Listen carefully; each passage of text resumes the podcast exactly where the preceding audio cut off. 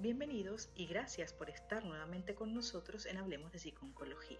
Mi nombre es Renmalian En el podcast pasado hablamos de la psiconcología y ya sabemos que esta especialidad de la psicología ofrece soporte a los pacientes afectados de cáncer, a los familiares y profesionales de la salud, ayudando a manejar los cambios que se generan a lo largo de la enfermedad. Se trata de una disciplina que se va a encargar de estudiar tanto los aspectos psicológicos, sociales y conductuales que van a afectar en la morbilidad y mortalidad del paciente oncológico, como en las respuestas psicológicas del paciente y su familia frente a las distintas fases del proceso. También conocemos que el objetivo es la prevención, el diagnóstico, la evaluación, los tratamientos, rehabilitación, cuidados paliativos y etiología de la enfermedad. Y entendimos que durante el proceso de enfermedad se experimentan diferentes etapas Vamos a hablar con detenimiento de cada una de ellas. En esta oportunidad hablaremos de la etapa de prediagnóstico y la etapa de diagnóstico. ¿Comenzamos? La enfermedad es un hecho y una experiencia fundamental en la vida humana. Todas las personas estamos más o menos afectadas por la enfermedad, bien como una amenaza potencial que todos tenemos, como una realidad que nos ha tocado vivir, o bien como el sufrimiento en personas próximas a nosotros, familiares o amigos. La enfermedad, cuando es amenazante, supone una ruptura del mundo interior de la persona, en el sentido de que provoca experiencias de la propia limitación e interrumpe la realización del proyecto personal de la existencia humana. Enfermar de alguna forma conlleva enfrentarse a un mundo hasta ahora desconocido y en muchas ocasiones negado. El cáncer es una de las enfermedades más importantes de nuestra época, tanto por su elevada incidencia como por las consecuencias del mismo constituyendo uno de los problemas de salud más importantes de nuestro siglo. En los países occidentales, el cáncer es una de las tres causas más importantes de mortalidad junto a las enfermedades cardíacas y los accidentes de tráfico. Ser diagnosticado de cáncer es una de las situaciones más estresantes y temidas en la sociedad actual. Es una de las enfermedades que más problemas psicológicos causa en la persona que lo padece. Esto se debe a que en el cáncer se dan una serie de circunstancias que son fuente de malestar psicológico.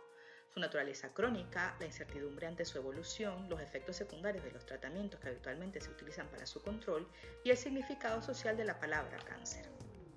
Cuando alguien es diagnosticado de cáncer, generalmente lo primero que le viene a la mente es la posibilidad de morir, tema que hasta antes del diagnóstico nunca se había planteado. El cáncer suele generar diversos cambios a nivel personal, familiar, escolar, laboral, social y espiritual. Desde el punto de vista psicosocial, la patología oncológica interfiere en la calidad de vida del paciente y de su familia, originando cambios importantes en otras áreas como el trabajo, el ocio y las relaciones sociales.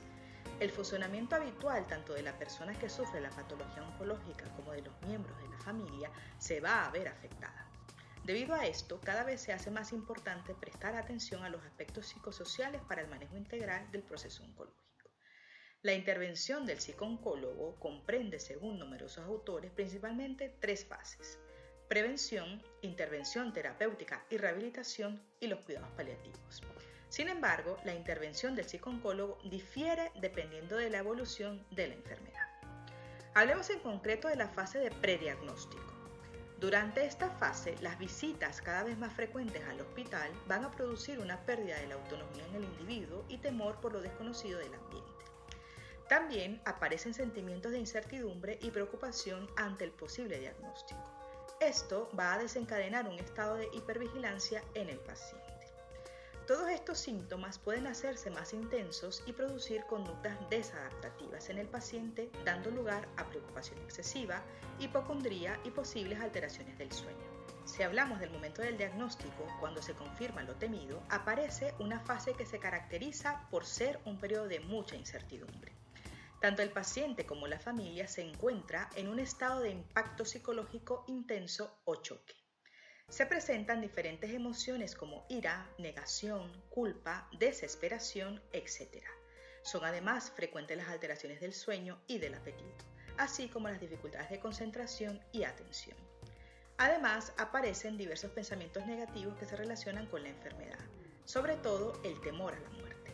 La mayoría de los pacientes experimenta a su vez una ruptura temporal en su capacidad para funcionar en la vida cotidiana. La persona tiene que enfrentarse a la certidumbre de la enfermedad y a la incertidumbre de su evolución. También la vulnerabilidad, esto me estará pasando a mí, y sobre todo a pensar en la muerte como algo más cercano y real. Es frecuente que el paciente reaccione negando la información que sus médicos le proporcionan respecto al diagnóstico. En la mayoría de los pacientes surgen interrogantes. ¿Por qué a mí?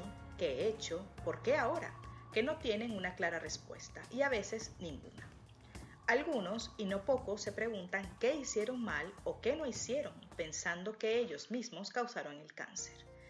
Muchos llegan con cuestionamientos respecto de situaciones traumáticas y estresantes, penas y dificultades importantes vividas en el pasado y otras que están presentes en su vida, que puedan haber influido para que se le generara la enfermedad. Esto a la vez lo podemos entender como una búsqueda por sentir el control de que si el cáncer fue generado por uno mismo, también uno mismo es quien puede revertir la situación. Anna Kaufman es una psicóloga americana quien considera que al igual que la enfermedad, el diagnóstico no constituye un momento, sino que es un proceso que incluye una serie de fases, con crisis que ocasionan distintos problemas a los que hay que enfrentarse. Según la autora, estas fases son la fase que precede al diagnóstico o como la hemos mencionado anteriormente, prediagnóstico, cuya duración y reacciones están determinadas tanto por variables sociodemográficas como la edad, sexo, clase social, nivel cultural, educación sanitaria, como por variables psicológicas asociadas con el miedo a la enfermedad. Luego encontramos una fase de confirmación del diagnóstico. Es el momento de máxima atención, ya que es cuando se le comunica a la persona lo que tiene cuando se le está dando la certeza de la enfermedad y las alternativas de tratamiento. También es conocida como fase de shock, en cuanto que recibir un diagnóstico de cáncer se asocia a muerte y a la pérdida de cualquier proyecto futuro. Le sigue la fase de reconocimiento de la propia enfermedad, que se inicia cuando el paciente asume su situación real de enfermedad. Esto no siempre ocurre en el momento del diagnóstico, sino que se alarga en el tiempo y se produce cuando la persona ya está recibiendo el tratamiento. El efecto traumático del diagnóstico se produce en el plano psicológico, dando lugar a momentos llenos de incertidumbre y tensión, a la vez que se dan reacciones de desajuste y reajuste. La intensidad de estas reacciones varía en función de las características personales, de la enfermedad y de los tratamientos que se aplican para su control. Es por esto que la intervención del psicooncólogo en esta fase consiste en detectar las necesidades emocionales, psicológicas, sociales y espirituales que puedan estar presentando el paciente y su familia con el objetivo de orientarlos. Ante el conocimiento de padecer cáncer, una de las reacciones más frecuentes que van a desencadenarse es la negación. Se puede observar un bloqueo que dificulta la aceptación de la realidad Incluso hay personas que piden una segunda opinión o repetir pruebas ante la incredulidad de los resultados. También va a aparecer angustia debido a la anticipación de acontecimientos que puedan surgir en el transcurso de la enfermedad. Incluso puede aparecer enfado o irritabilidad del individuo con todo su entorno. A veces se desencadenan sentimientos de culpa. Hay individuos que conciben la enfermedad como un castigo divino por algo malo que hayan podido hacer a lo largo de su vida. Según la psicóloga Kubler-Ross, especialista en enfermedad y muerte, después de conocer el diagnóstico del cáncer se desencadena un proceso con una serie de etapas que comienza con la negación, ira, pacto, depresión y por último la aceptación. No tienen que darse todas las etapas en todos los individuos necesariamente, cada uno va a llevar un proceso diferente y pueden o no aparecer en este orden. Es un proceso dinámico que depende de la evolución del proceso clínico. Desde la psicooncología lo que se busca es ofrecer apoyo emocional al enfermo y su familia, facilitar la percepción de control sobre la enfermedad, es decir, ayudarles a que perciban que aún contando con ese diagnóstico, hay cosas que pueden poner en marcha para hacerle frente al cáncer. Lo que quiero que se lleven a casa es el entendimiento de que enfrentarse a un diagnóstico de cáncer es una de las situaciones más difíciles, estresantes y temidas de la sociedad actual. Es probable que el cáncer sea una de las experiencias más difíciles que uno pueda llegar a vivir por la multiplicidad de factores que involucra y por lo mismo no existe un modo determinado de cómo enfrentarlo. Llega abruptamente a cambiar muchos de los aspectos de la vida y rutina cotidiana, tanto del paciente como de su familia y de su entorno más cercano.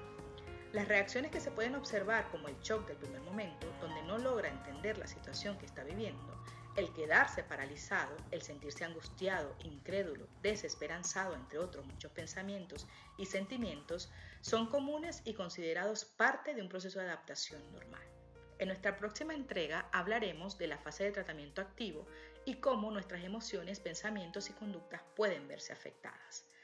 Para más información, recuerda visitarnos en nuestra página web www.hablemosdepsiconcología.com o a través de nuestras redes sociales con el arroba Hablemos de Psiconcología. No olviden suscribirse a nuestro canal de YouTube y de activar las notificaciones para no perderse ninguno de nuestros episodios. Gracias por escucharnos. Seguiremos hablando.